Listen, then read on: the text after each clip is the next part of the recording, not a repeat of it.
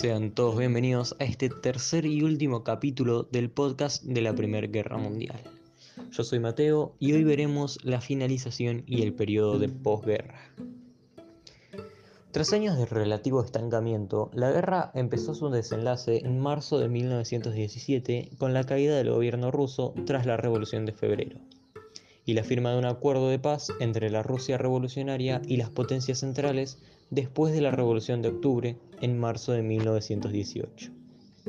Por su parte, Austria-Hungría solicitaría un armisticio en noviembre de ese mismo año debido a su debilitamiento en los Balcanes. Y Alemania, aunque se adjudicó parte de los territorios occidentales rusos tras su rendición y pudo centrar todos sus esfuerzos en el desgastado frente occidental, acabaría replegándose y firmando un armisticio el 11 de noviembre de 1918 llegando así el fin de la guerra con un cómputo superior a los 15 millones de muertos y la victoria del bloque aliado.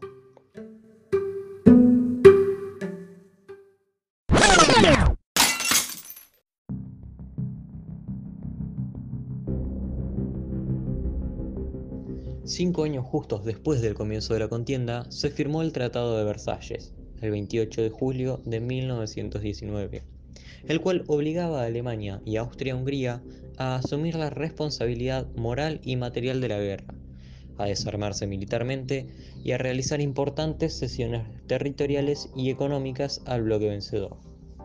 Alemania perdió sus colonias, debió desmantelar su flota y reducir su ejército.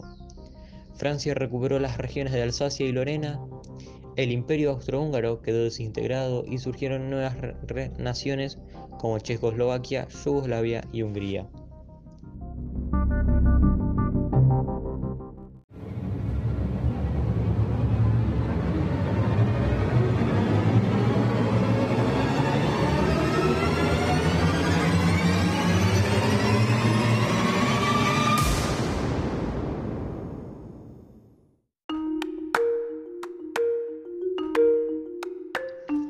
En Rusia, donde la guerra era notablemente impopular, se produjeron importantes motines de obreros, soldados y campesinos que cuestionaban el manejo del conflicto, pero también al régimen zarista en su conjunto. Liderados por Lenin, los comunistas rusos, llamados bolcheviques, lograron el apoyo de la mayoría de la población y derrocaron a fines de 1917 al zar Nicolás II. El nuevo gobierno basó su poder en los soviets, grupos de obreros, soldados y campesinos que deliberaban y decidían el futuro de Rusia, que se transformó en la Unión de Repúblicas Socialistas Soviéticas.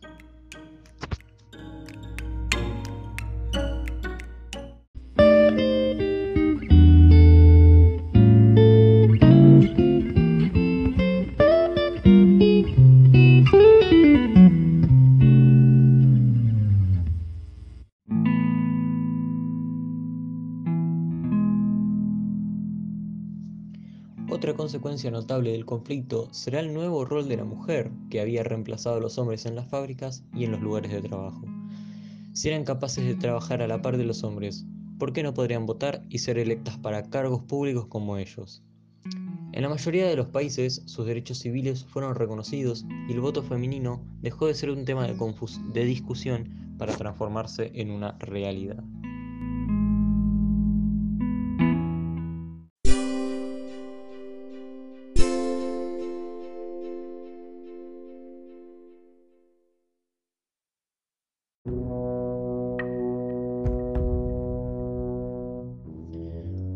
Hagamos un breve resumen. Este conflicto armado es el resultado de años de tensiones acumuladas, el imperialismo y un atentado terrorista. A causa del archiduque Francisco Fernando, Austria-Hungría y las potencias centrales declararon la guerra a Serbia, y la Triple Entente declara la guerra a las potencias centrales a causa del pedido de ayuda de Serbia. A lo largo de la guerra se vieron tres etapas, el avance alemán, la guerra de trincheras y la guerra blindada y submarina. En la etapa de guerra de trincheras se violaron varios acuerdos internacionales a costa de utilizar armas de destrucción masiva como lo son las armas químicas. Al finalizar la guerra, Alemania quedó inmensamente endeudada y desmilitarizada. Con el correr de los años se fue ajustando un movimiento nacionalista que prometía devolver la gloria a Alemania. Esto desembocaría en la posterior Cancillería de Hitler y la Segunda Guerra Mundial.